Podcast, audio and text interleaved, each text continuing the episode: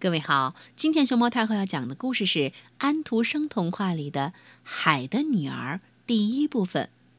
它的作者是丹麦的克里斯蒂安·安徒生，叶君健翻译，海燕出版社出版。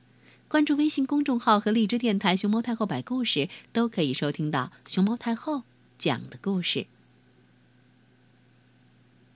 在海的远处，水是那么蓝。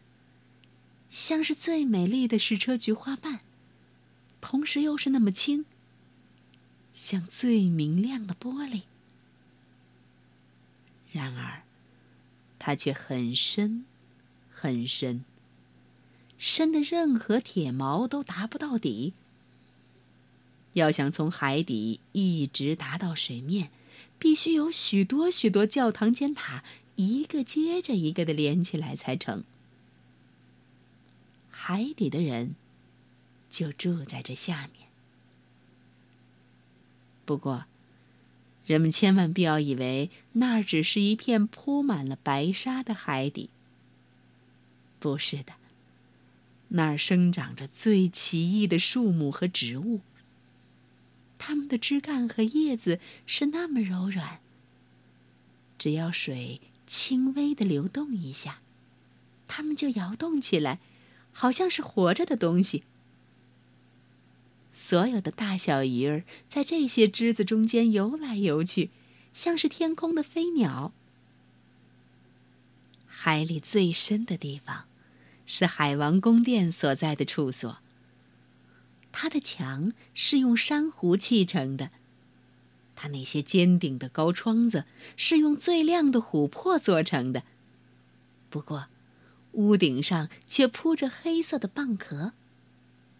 它们随着水的流动可以自动的开合。这是怪好看的，因为每一个蚌壳里含有亮晶晶的珍珠。随便哪一颗珍珠都可以成为皇后帽子上最主要的装饰品。住在那底下的海王已经做了好多年的官夫。但是他有老母亲为他管理家务。老母亲是一个聪明的女人，可是对于自己高贵的出身总是感到不可一世。因此，她的尾巴上老带着一沓的牡蛎。其余的显贵只能每人带上半沓。除此以外，她是值得大大称赞的。特别是因为他非常爱那些小小的海公主，他的一些孙女儿。他们是六个美丽的孩子，而他们之中，那个顶小的要算是最美丽的了。她的皮肤又光又嫩，像玫瑰的花瓣儿。她的眼睛是蔚蓝色的，像最深的湖水。不过，跟其他的公主一样。它没有腿，它身体的下部是一条鱼尾。他们可以把整个漫长的日子花费在皇宫里，在墙上生有鲜花的大厅里，那些琥珀香的大窗子是开着的，鱼儿向着它们游来，正如我们打开窗子的时候，燕子会飞进来一样。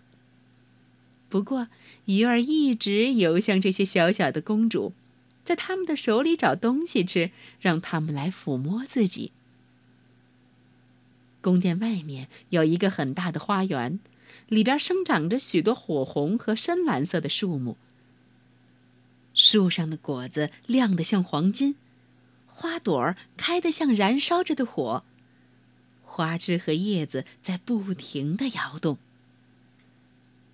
地上全是最细的沙子，但是蓝得像硫磺发出的光焰。在那儿，处处都闪着一种奇异的蓝色的光彩。你很容易以为你是高高的在空中，而不是在海底。你的头上和脚下全是一片蓝天。当海非常沉静的时候，你可瞥见太阳。它像一朵紫色的花，从它的花萼里射出各种色彩的光。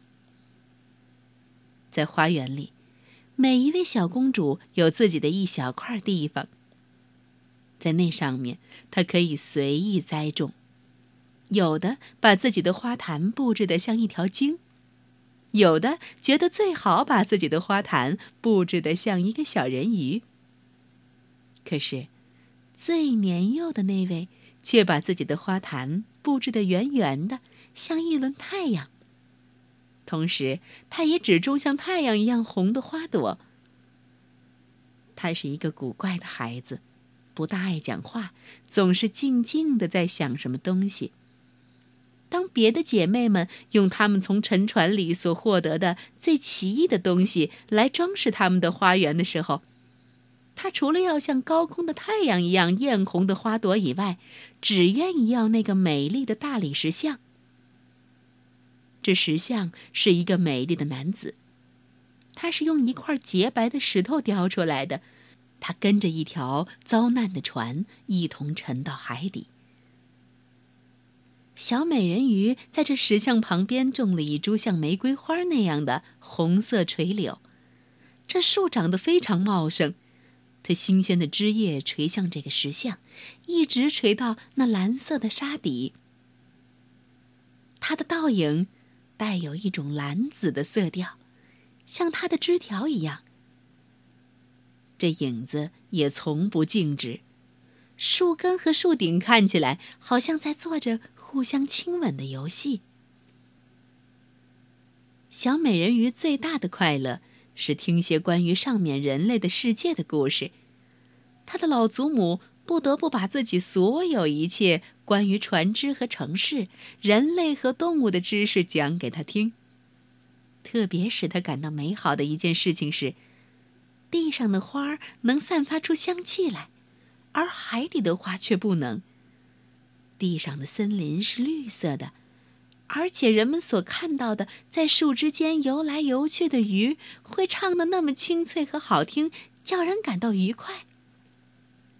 老祖母所说的鱼，事实上就是小鸟，但是假如她不这样讲的话，小公主就听不懂她的故事了，因为小公主还从来没有看到过一只小鸟。等你满了十五岁的时候，老祖母说：“我就准许你浮到海面上去。那时，你可以坐在月光底下的石头上面，看巨大的船只从你身边驶过去。你也可以看到树林和城市。”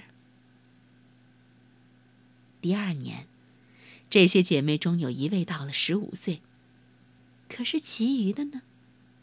哦，她们一个比一个小一岁，因此最年幼的那位公主还要足足等五个年头才能够从海底浮上来，来看看我们的这个世界。不过，每一位都答应下一位说，他要把他第一天所看到的和发现的东西讲给大家听，因为他们的祖母所讲的确实不太够。他们所希望了解的东西，真不知有多少。他们谁也没有像年幼的那位妹妹渴望的厉害，而她恰恰要等待的最久。同时，她是那么沉默和富于深思。不知有多少夜晚，她站在开着的窗子旁边，透过深蓝色的水朝上面凝望，凝望着鱼儿挥动着它们的尾巴和鳍。他还看到月亮和星星，当然，它们射出的光有些发淡，但是透过一层水，它们看起来要比我们人看到的大得多。假如有一块类似黑云的东西在它们下面浮过去的话，小美人鱼便知道，这不是一条鲸鱼在它上面游过去，就是一条装载着许多旅客的船在开行。可是这些旅客怎么也想象不到，他们下面有一位美丽的小美人鱼，在朝着他们船的龙骨伸出她一双洁白的手。现在，最大的那位公主已经到了十五岁，可以升到水面上去了。当她回来的时候，她有无数的事情要讲。不过她说。最美的事情是，当海上风平浪静的时候，在月光底下躺在一个沙滩上面，紧贴着海岸，凝望那大城市里亮得像无数星星似的灯光，静听音乐、闹声，以及马车和人的声音。观看教堂的圆塔和尖塔，倾听叮当的钟声。正因为他不能到那儿去，所以，他也就最渴望这些东西。啊，最小的那位妹妹听得多么入神呢！当他晚间站在开着的窗子旁边，透过深蓝色的水朝上面望的时候，他就想起了那个大城市以及它里面熙熙攘攘的声音。于是，他似乎能听到教堂的钟声，在向他这里飘来。对人类世界充满好奇的小美人鱼，什么时候才能梦想成真，升到水面上去呢？当他梦想成真的那一天，又会看到怎样的一个人类世界呢？明天，熊猫太后摆故事继续为你更新《海的女儿》第二部分。